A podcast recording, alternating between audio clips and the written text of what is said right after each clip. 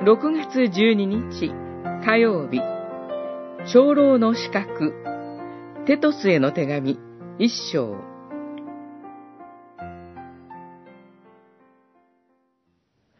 あなたをクレタに残してきたのは、私が指示しておいたように、残っている仕事を整理し、町ごとに長老たちを立ててもらうためです。一章五節。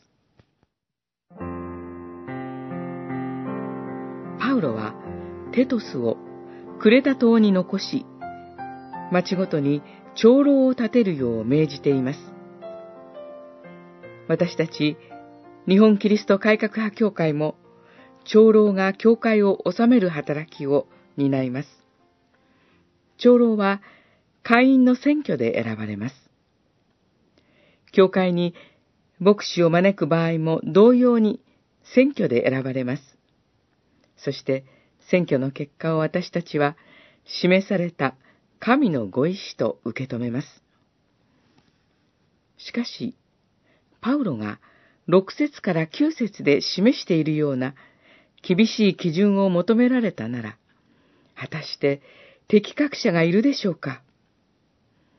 まして、家族のことまで問われるとしたら、本当に立つ瀬がないと思う人が多いのではないでしょうか。私たちは皆土の器ですから、牧師も長老も神の許しと助けがなければ、その働きを全うすることはできません。